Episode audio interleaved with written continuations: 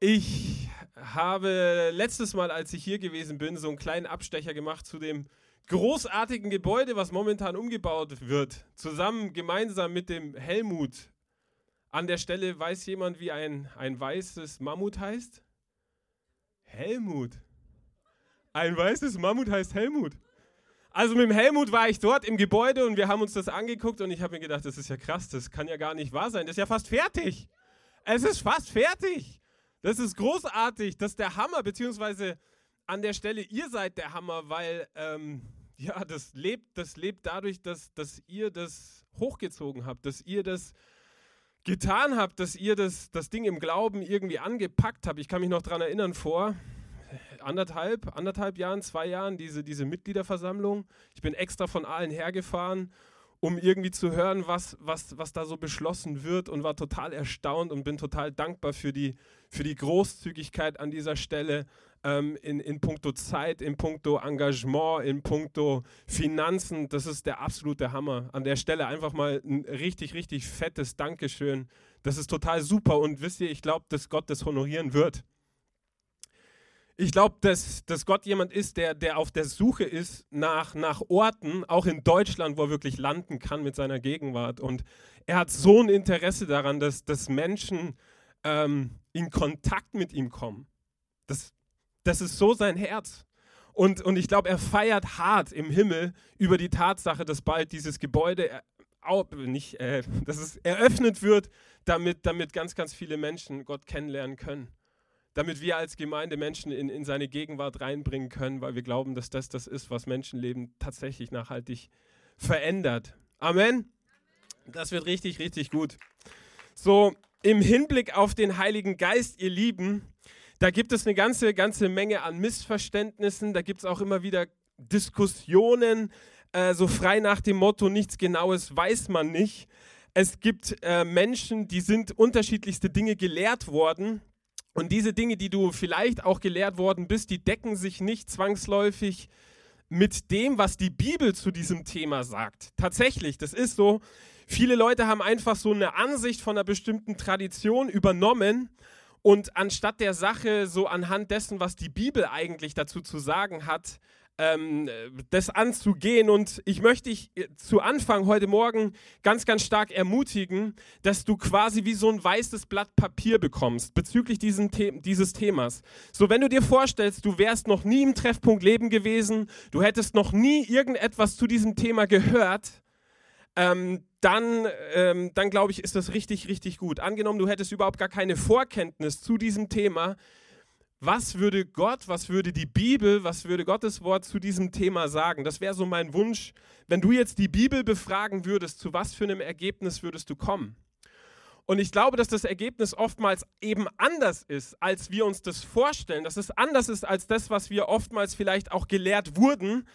Und an der Stelle vielleicht auch gleich zu Anfang mal so ein bisschen Selbstkritik. Ich glaube, dass die charismatische Bewegung, die Pfingstbewegung, zu der ich ja auch zähle und Teil bin, dass wir uns manchmal punktuell da auch schuldig gemacht haben, weil wir irgendwie in arroganter Art und Weise quasi Leute eingeteilt haben und gesagt haben, hey, du hast es und du hast es nicht und ich glaube nicht, dass das Gottes Herz ist. So, ich möchte heute versuchen, dass, dass da so ein bisschen Klarheit reinkommt, so ein bisschen Licht ins Dunkel zu bringen. Vielleicht hast du das so in der Form noch nicht gehört, aber mein Gebet war und ist, dass du echt, dass du dein Herz aufmachst. So, wir steigen ein gleich in der Apostelgeschichte 19 und Apostelgeschichte 19 ist jahrestechnisch so circa 30 bis 40 Jahre geschrieben worden, nachdem damals das Pfingstereignis in Jerusalem stattgefunden hat. So nachdem die Jünger also zu Pfingsten mit dem Heiligen Geist ausgerüstet wurden, startete eine massive Gemeindegründungsbewegung. Okay? Überall auf der, auf der ganzen Welt, angefangen von Jerusalem, ähm, bahnte sich dann, das dann aber auch den Weg rein in die heutige Türkei. Da, da gibt es auch ganz, ganz viele Städte wie Kolossee, Philippi, ähm, Ephesus, so das sind auch, wenn der ein oder andere vielleicht die Bibel schon mal angeguckt hat, da gibt es Briefe, die tragen diesen Namen, so der Brief an Kolossä, der Brief an die Philipper etc. So Apostel und Gemeindegründer schrieben also Briefe, um diese neu gegründeten Gemeindeglieder, Gemeinden zu ermutigen. Und dann heißt es hier an der Stelle in Apostelgeschichte 19, Vers 1 und 2. Da steigen wir mal ein heute Morgen. Während Apollos in Korinth war, zog Paulus durch das kleinasiatische Hochland und dann zur Küste hinunter. Dort erreichte, also er, er ging dahin und erreichte dort eine andere Gemeindegründung, nämlich Ephesus. Und er kam nach Ephesus. Dort traf er eine Gruppe von Jüngern, die seine Aufmerksamkeit auf sich zog. Habt ihr den Heiligen Geist empfangen, als ihr zum Glauben gekommen seid? fragte er sie. Und das ist eine gute Frage, die würde ich dir auch ganz gerne stellen wollen, heute Morgen. Den Heiligen Geist empfangen? Entgegneten sie, wir haben nicht einmal gehört, dass der Heilige Geist schon gekommen ist. Und vielen Menschen auf der Welt geht es ähnlich wie diesen Jüngern hier an der Stelle. Und deshalb möchte ich heute mit diesem Thema einsteigen oder euch mit reinnehmen über dieses Thema Taufe im Heiligen Geist. Und ähm, ich möchte versuchen, das Ganze aufzudröseln. Und wichtig zuallererst, meine ich, ist zu verstehen, dass das Neue Testament das Wort Taufe nicht nur im Hinblick auf Wassertaufe verwendet, sondern es gibt tatsächlich drei unterschiedliche Stellen im Neuen Testament, wo das Wort Taufe verwendet wird. Das, das Wort Taufe im griechischen Baptizo bedeutet untertauchen und damit ist allerdings nicht nur die Wassertaufe gemeint, sondern es ist quasi ein, wie ein, eine Vertiefung. Du könntest auch sagen, Gott hat drei unterschiedliche Taufen für dein Leben. Er hat drei unterschiedliche Vertiefungen, die er sich für dich, für dein Leben irgendwie wünscht. So, das Neue Testament benutzt also Wort Baptizo, um drei unterschiedliche Erfahrungen zu beschreiben. Und alle drei sind für dich. Das ist schon mal Hammer, oder? Alle drei sind für dich. Das ist super. Da gibt es nicht irgendwie jemanden, wo Gott sagt, hey, du kriegst nur die eine oder du kriegst nur die andere, sondern alles drei ist für dich ganz persönlich. So, die, die erste Taufe, die die Bibel beschreibt, ist die Taufe der Errettung.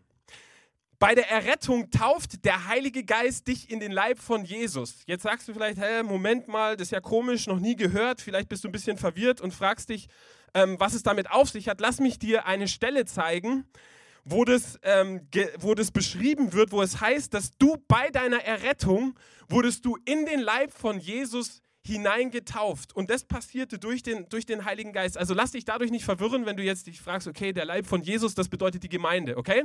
Bei deiner Bekehrung wurdest du Teil der Gemeinde, der globalen, universalen Gemeinde von, von Jesus Christus. Man könnte also sagen, du wurdest Teil des Leibes. Du wurdest Teil der Gemeinde. Die, die, die äh, Gemeinde wird in der Bibel auch immer wieder als Leib beschrieben. Okay, wir sind der Leib von Jesus hier auf der Erde. Bedeutet nicht, dass wir Christus sind, aber wir sind die Ausdrucksform. Okay, die Gemeinde. In 1. Korinther 12, Vers 13 heißt es dann, denn wir sind durch einen Geist alle zu einem Leib getauft.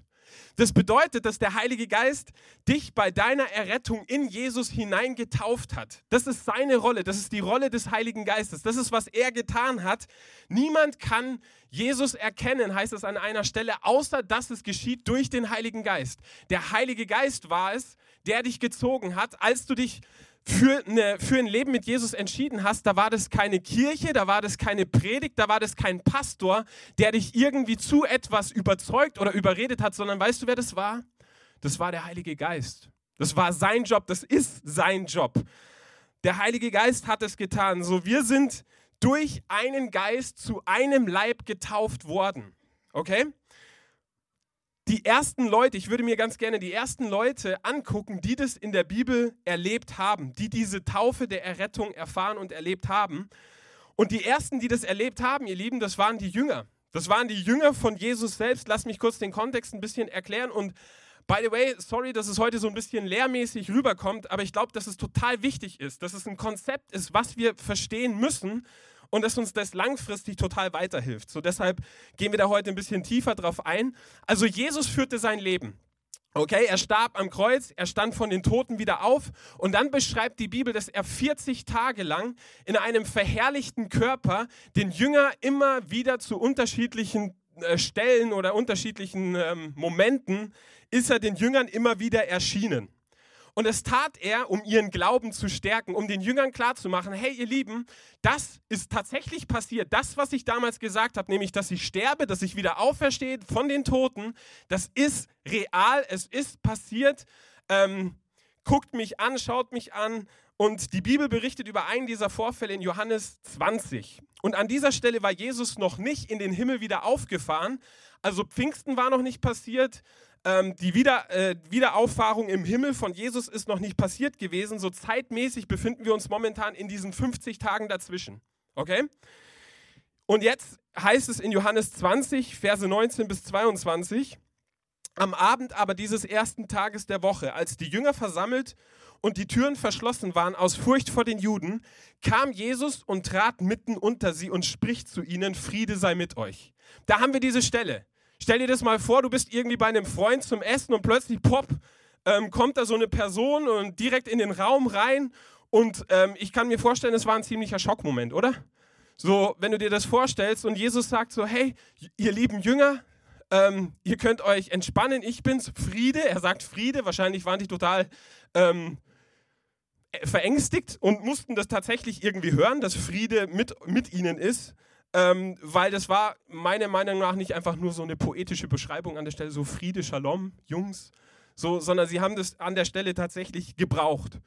So, und dann Vers 20, und als er das gesagt hatte, zeigte er ihnen seine Hände und seine Seite. Da wurden die Jünger froh, dass sie den Herrn sahen. Da sprach Jesus abermals zu ihnen, Friede sei mit euch. Also Jesus zeigt ihnen seine Hände und er zeigt ihnen diese Seite, wo dieser Speer, der römische Soldat hat doch diesen, diesen Speer Jesus da in die Seite eben reingerammt. Und um sicherzustellen, dass er es wirklich ist, zeigt er diese Stellen seinen Jüngern und sagt, Friede Jungs, entspannt euch, ich bin's wirklich. Ich weiß, ihr seid aufgeregt und jetzt geht's weiter. Wie der Vater mich gesandt, wie mich der Vater gesandt hat, so sende ich euch. Und als er das gesagt hatte, blies er sie an spricht zu ihnen, nehmt hin den Heiligen Geist. Und das ist jetzt spannend, weil blies sie an an dieser Stelle meint nicht einfach nur ein Anhauchen, sondern an dieser Stelle, was dieses Wort blies sie an beschreibt, ist das gleiche Wort, was äh, im zweiten Vers der Bibel beschrieben oder verwendet wird, als Gott Himmel und Erde erschuf.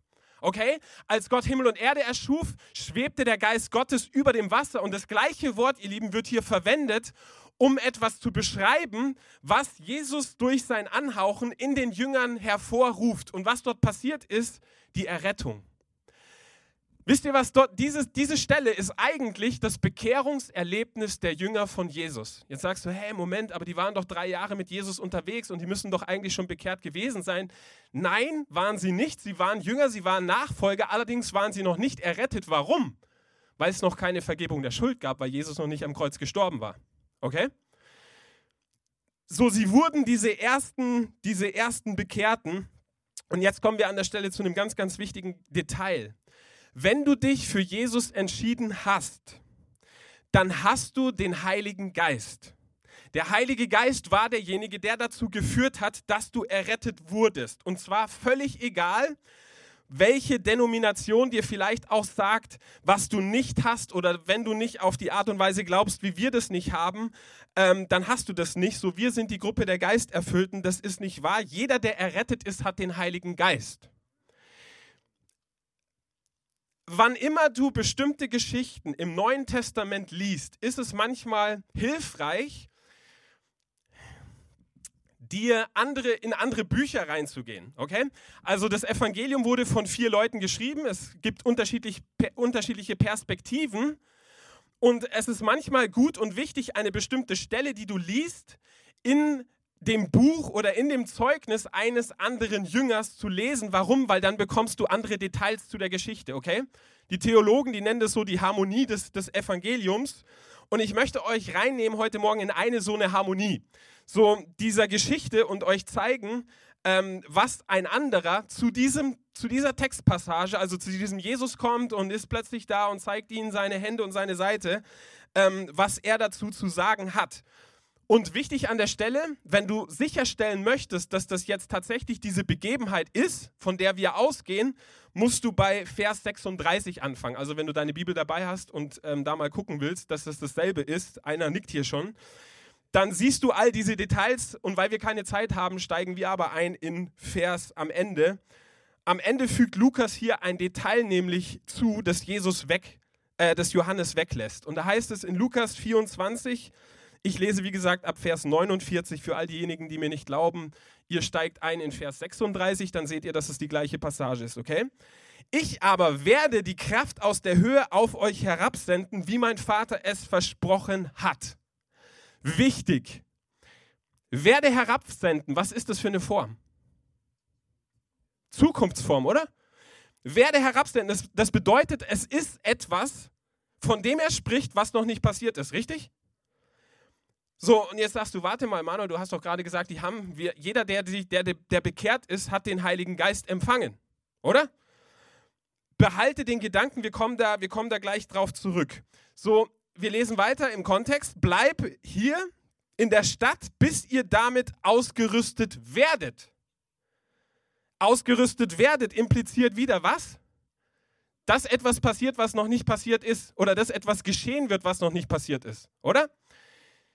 Bis ihr ausgerüstet werdet mit Kraft aus der Höhe. Lukas spricht also von ausgerüstet werden, er spricht von getauft werden, von voll hineingenommen werden, hineingetauft werden in die Kraft aus der Höhe.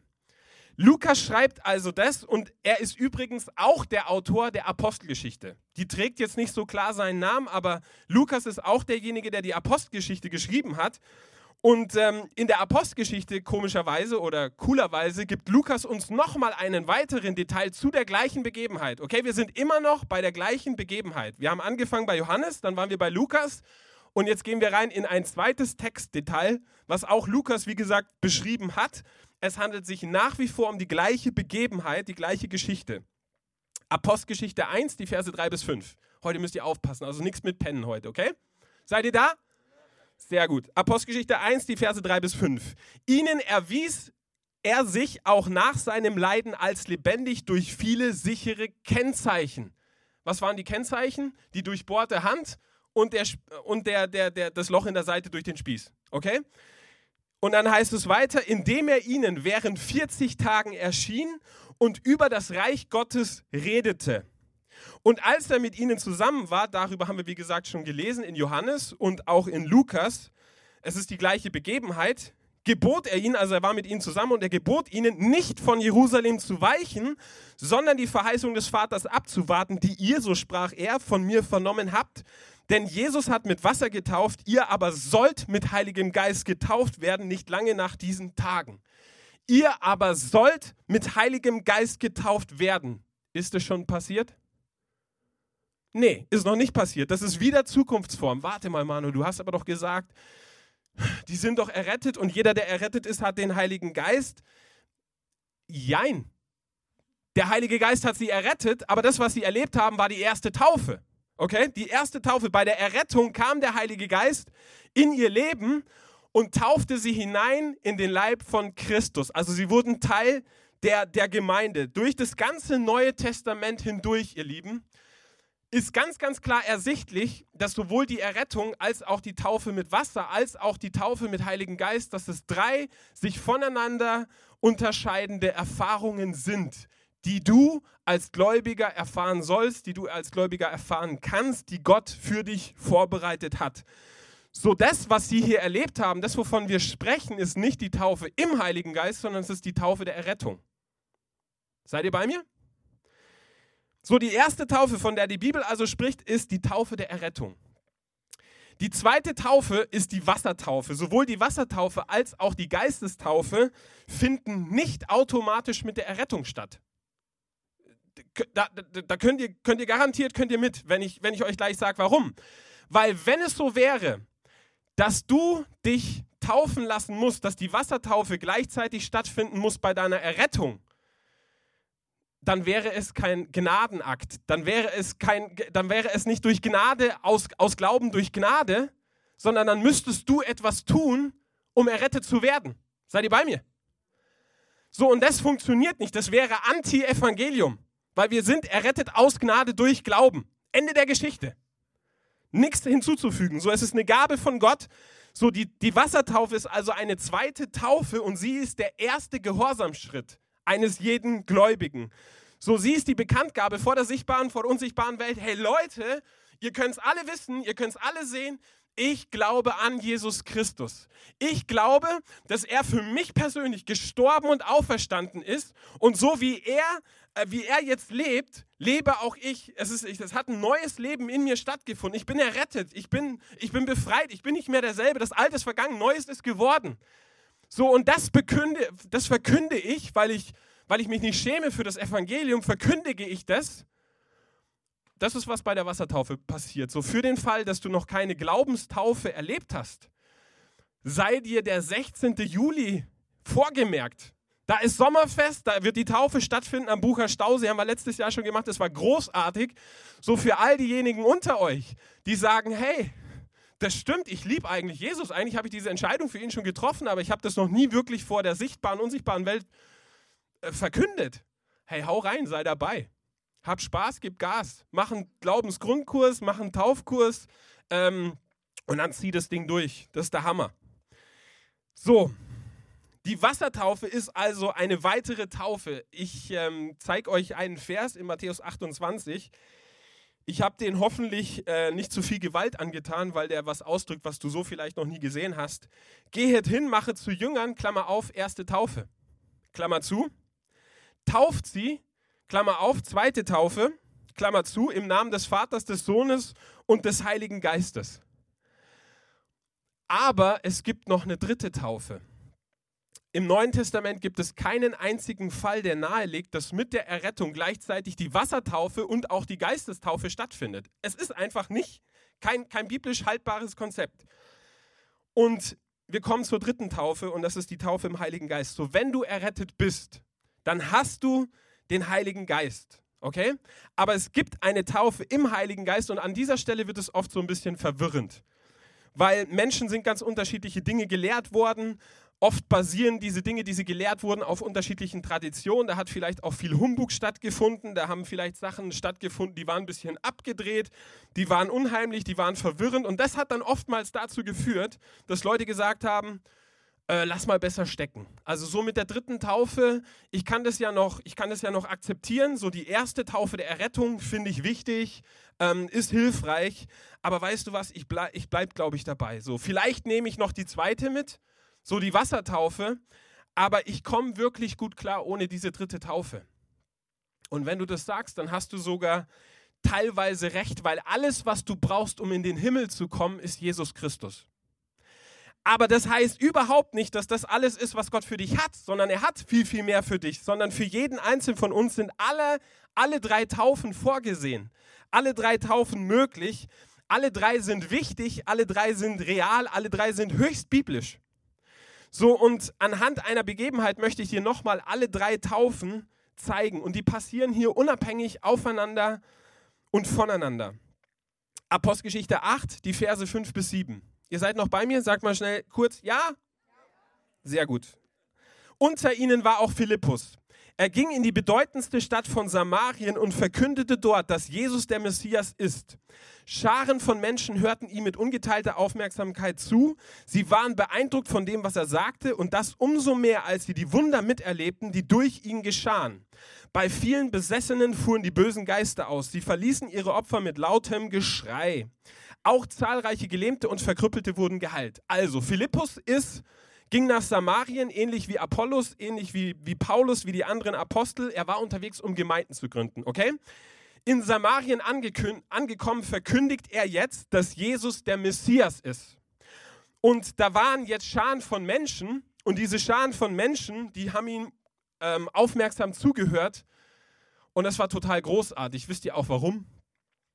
Was, sie, was ihre Aufmerksamkeit erregt hat?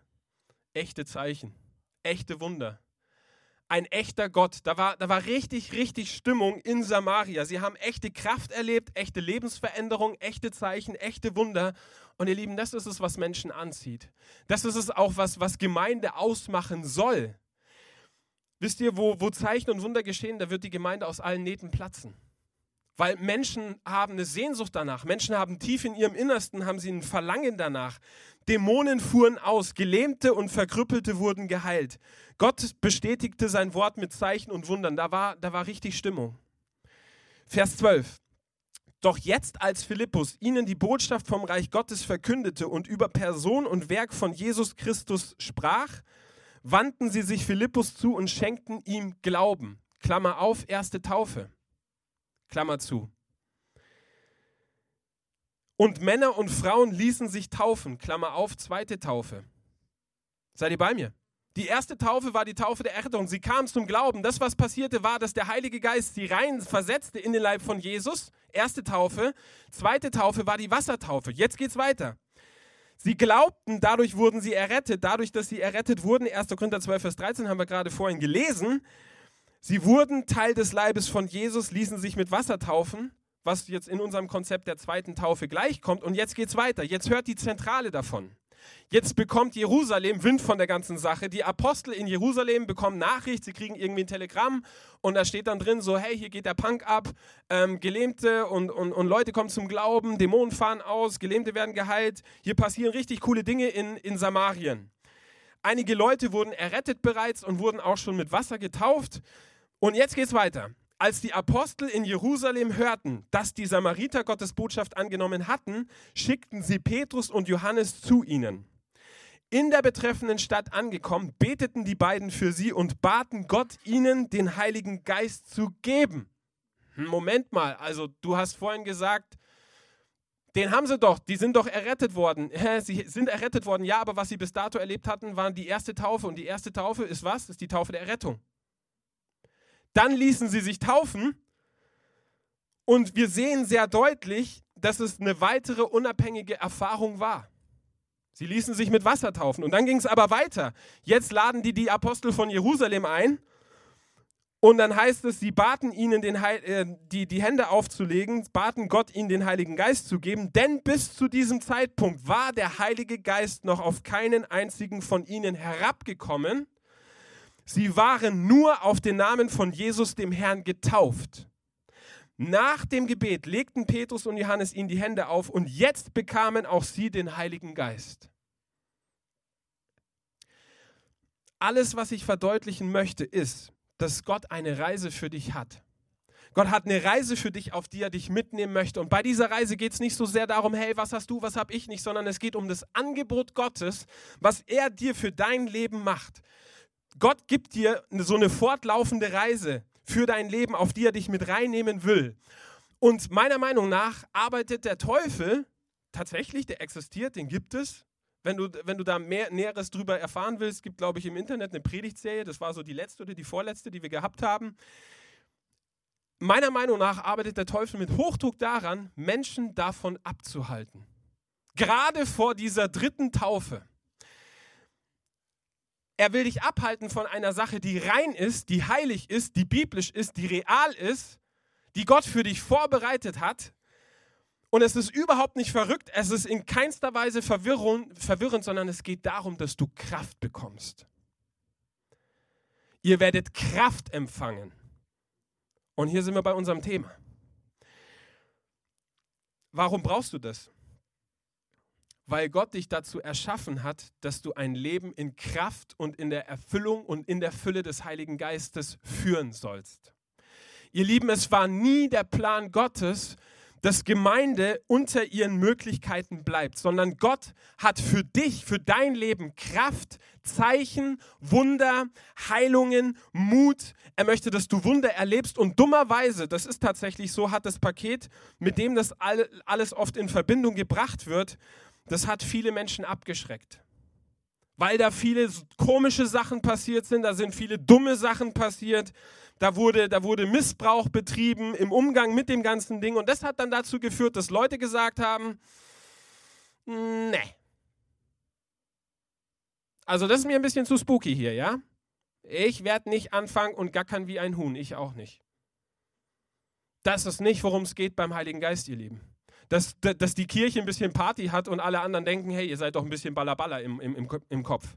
Das ist nicht, worum es geht, sondern es geht darum, dass du Kraft bekommst, um Zeuge zu sein von der Auferstehung von Jesus Christus, weil du es sonst nicht hättest. Weil es, weil es dir und mir sonst genauso geht wie den Jüngern. Die haben sich eingesperrt aus Furcht vor den Juden. Warum? Weil die Kraft gefehlt hat. Also Gott schuf dich und mich, damit du ein Leben in der Kraft des Heiligen Geistes führen sollst. Du sollst dein Leben gar nicht in deiner eigenen Kraft allein bewerkstelligen oder, oder da ähm, zum Ergebnis kommen. So für uns war das immer vorgesehen. Zeichen, Wunder, die Kraft und die Gaben des Heiligen Geistes. Er möchte dich dazu ausrüsten. Warum? Weil du einen Auftrag hast, weil ich einen Auftrag habe, weil die Gemeinde Jesu, weil sie einen Auftrag hat. Und diesen Auftrag, ihr Leben, den können wir nicht erfüllen, wenn wir einfach äh, ein bisschen nett sind oder wenn wir irgendwie ein bisschen besser diskutieren können, wie vielleicht die anderen Glaubensrichtungen oder sonstiges, sondern es geht darum, dass, dass Kraft rüberkommt, dass Kraft neu vermittelt wird, dass wir brauchen das. Wir brauchen neu die Zeichen, wir brauchen neu die Wunder, die sein Wort bestätigen. An der Stelle ist ein Amen angebracht. So, wir brauchen diese Kraft, um unser Leben hier auf der Erde eigentlich so, wie es sich gehört, zu führen und zu leben. Okay, das verstehe ich, Manuel, aber warum, warum sind es unterschiedliche Erfahrungen? Warum ist es so, dass Gott das so gemacht hat, dass er, dass er nicht alles auf einmal irgendwie reingepackt hat? Gott wollte sicherstellen, dass deine Errettung einzig und alleine auf Glauben und auf Gnade basiert. Das ist das Erste. Deshalb hat er sich das so ähm, ge gedacht. Und das Zweite ist, die Geistestaufe, die brauchst du im Himmel nicht mehr. Die Geistestaufe, ihr Lieben, die ist für die Zeit hier auf der Erde. Für die Zeit, wo wir hier sind. Das ist die Zeit, wo wir das noch brauchen. In der Ewigkeit werden wir bei Gott sein. In der Ewigkeit brauchst du den Heiligen Geist nicht, weil der ist ohnehin überall. Ja? So, wir brauchen seine Kraft für die Zeit hier auf der Erde. Und mein Gebet für uns als Gemeindenetzwerk, für Aalen, für Heidenheim, für Nördlingen, für Bobfing ist, hey, dass wir uns nicht dieser Kraft verschließen sondern dass wir, Gott hat großartige Dinge mit dir und, und durch dein Leben vor, aber ganz, ganz viele Dinge, die wirst du nie erleben, wenn du, wenn du nicht diese, diese Kraft für dich in Anspruch nimmst, weil es geht über das hinaus, was du mit deinem Verstand auch begreifen kannst. Viele, viele Menschen, die gehen an göttlichen Begegnungen vorbei. Warum? Weil sie alles verstehen wollen, intellektuell abnicken wollen und ähm, weil sie sich mit dem zufrieden geben, sonst was ihr Verstand ähm, begreift. Jetzt die spannende Frage, wie kann ich das erleben? Wie erlebe ich das? Das ist ja alles schön und gut, ist ja jetzt nett, ähm, mittlerweile bin ich jetzt auch theologisch davon überzeugt, oder? Ja, ich meine, deshalb war ich jetzt hier. Ist glasklar. Wie kann ich es erleben? Erstens, räum Hindernisse aus dem Weg, weil ganz, ganz viele sind eben falsch gelehrt worden und deshalb hast du falsche Gedanken diesbezüglich im Kopf und das ist dummerweise noch schlimmer, als wenn du nie was davon gehört hättest weil du musst erstmal den Müll rauspacken, damit das Neue, das Gute, die gesunde, die, die biblische Lehre, dass die an der Stelle reinkommt. Und damit meine ich, damit will ich jetzt keine anderen Denominationen ähm, verunglimpfen oder sonstiges. Ähm, das ist aber halt einfach so. Die sind trotzdem nett und die sehen wir trotzdem im Himmel wieder und das ist überhaupt gar keine Frage. Aber sie haben an der Stelle einfach nicht recht. Wir lieben sie trotzdem. So, du musst die Hindernisse wegräumen. Einige von uns, wir haben theologische Aufhänger. Wie gesagt, wir wurden auf die eine oder andere Art und Weise ge gelehrt und dich möchte ich ermutigen, bekomm ein weißes Blatt Papier. Ich schicke dir die Predigt auch gerne nochmal zu, wenn du darüber meditieren willst oder nachdenken oder das und das Kopfkissen packen willst oder sonstiges, überhaupt gar kein Problem. So bekomm dieses weiße Blatt Papier geistlich gesehen, such die Wahrheit im Gotteswort und wenn du das tust, weißt du was, dann wirst du es an jeder Stelle wirst du sehen. Das stimmt das ist wahr. Ähm, die Dinge sind real, die Bibel ist voll davon. Vielleicht ist es aber auch so, dass du dem Heiligen Geist ähm, gesagt hast, du pass mal auf, so und so hat der Hase zu laufen in meinem Leben. Habe ich punktuell auch schon. Kann man mal machen, führt aber letzten Endes zu keinem so schlauen Ergebnis, weil er ist der Herr. Er ist, er ist Jesus, er ist der Herr, er ist der, er ist der Chef und er hat Pläne für dein Leben. Und, und dein Part ist es nicht zu sagen, okay, hier, guck mal, so läuft der Hase, sondern unser Job ist es, uns da unterzuordnen, ihm zu vertrauen, ihm zu glauben, dass er es wirklich gut meint mit uns, ähm, dass das alles gut ist, was er, was er vorhat. So limitier Gott nicht auf deine begrenzten Möglichkeiten, weder intellektuell, verstandsmäßig oder, oder sonstiges. Das nächste ist, er bitte die Gaben. Es heißt, ihr habt nicht, weil ihr nicht bittet an einer Stelle. Frag danach, ist es einfach? Ja, ist total einfach, weil es sind Gaben. Es ist nichts, was du dir erarbeitest oder was du dir erknechtest oder, oder sonstiges, sondern es ist Charisma. Es ist ein Geschenk von Gott. Und wie positionierst du dich da richtig? Du sagst ihm, Gott, ich will alles, was du für mich hast. Und nicht nur einmal, sondern kontinuierlich, dass das, so ein, dass das so eine Gebetsform für dich wird. Immer wieder zu sagen, Gott, ich will mehr von dir. Gott, da geht mehr. Du hast mehr für mein Leben, du hast mehr für meine Gemeinde, du hast mehr für meine Kleingruppe, du hast mehr für meine Pastoren. Segne meine Pastoren, mach sie voll im Geist, dass die richtig abgehen wie Schnitzel. Kann man mal beten. Die brauchen das. Also sag ihm Gott, ähm, gib mir alles, was du, was du für mich hast. Lukas 11, Vers 13, da heißt es, wenn also ihr, die ihr doch böse seid, das nötige Verständnis habt und euren Kindern gute Gaben zu geben, wie viel mehr wird dann der Vater im Himmel denen den Heiligen Geist geben, die ihn bitten. Das ist total wichtig. Der gibt dir nicht was Schlechtes, der gibt dir nicht eine Schlange oder einen Skorpion oder, oder Steine oder sonstiges, sondern er gibt dir Brot, er gibt dir Eier, er gibt dir Gaben.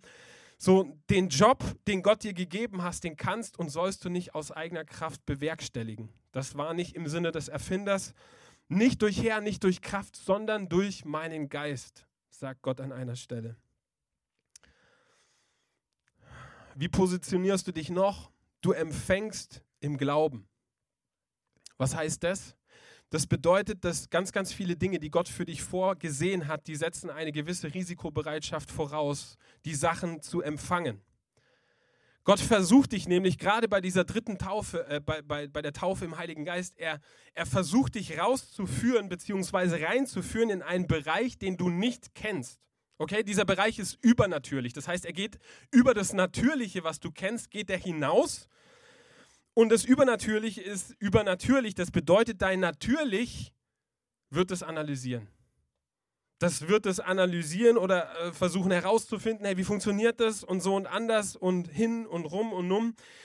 Dein Verstand, der kann das sogar teilweise blockieren. Das passiert ganz, ganz oft, weil deshalb, deshalb ist es so schwer, sich darauf einzulassen, weil es, ähm, es geht an der Stelle nicht um deinen Verstand, es geht um, es geht um Vertrauen. Wer möchte Gott schon auf sein eigenes Hirn reduzieren? Also ich nicht. Vielleicht kann die, kann die Band schon mal nach vorne kommen.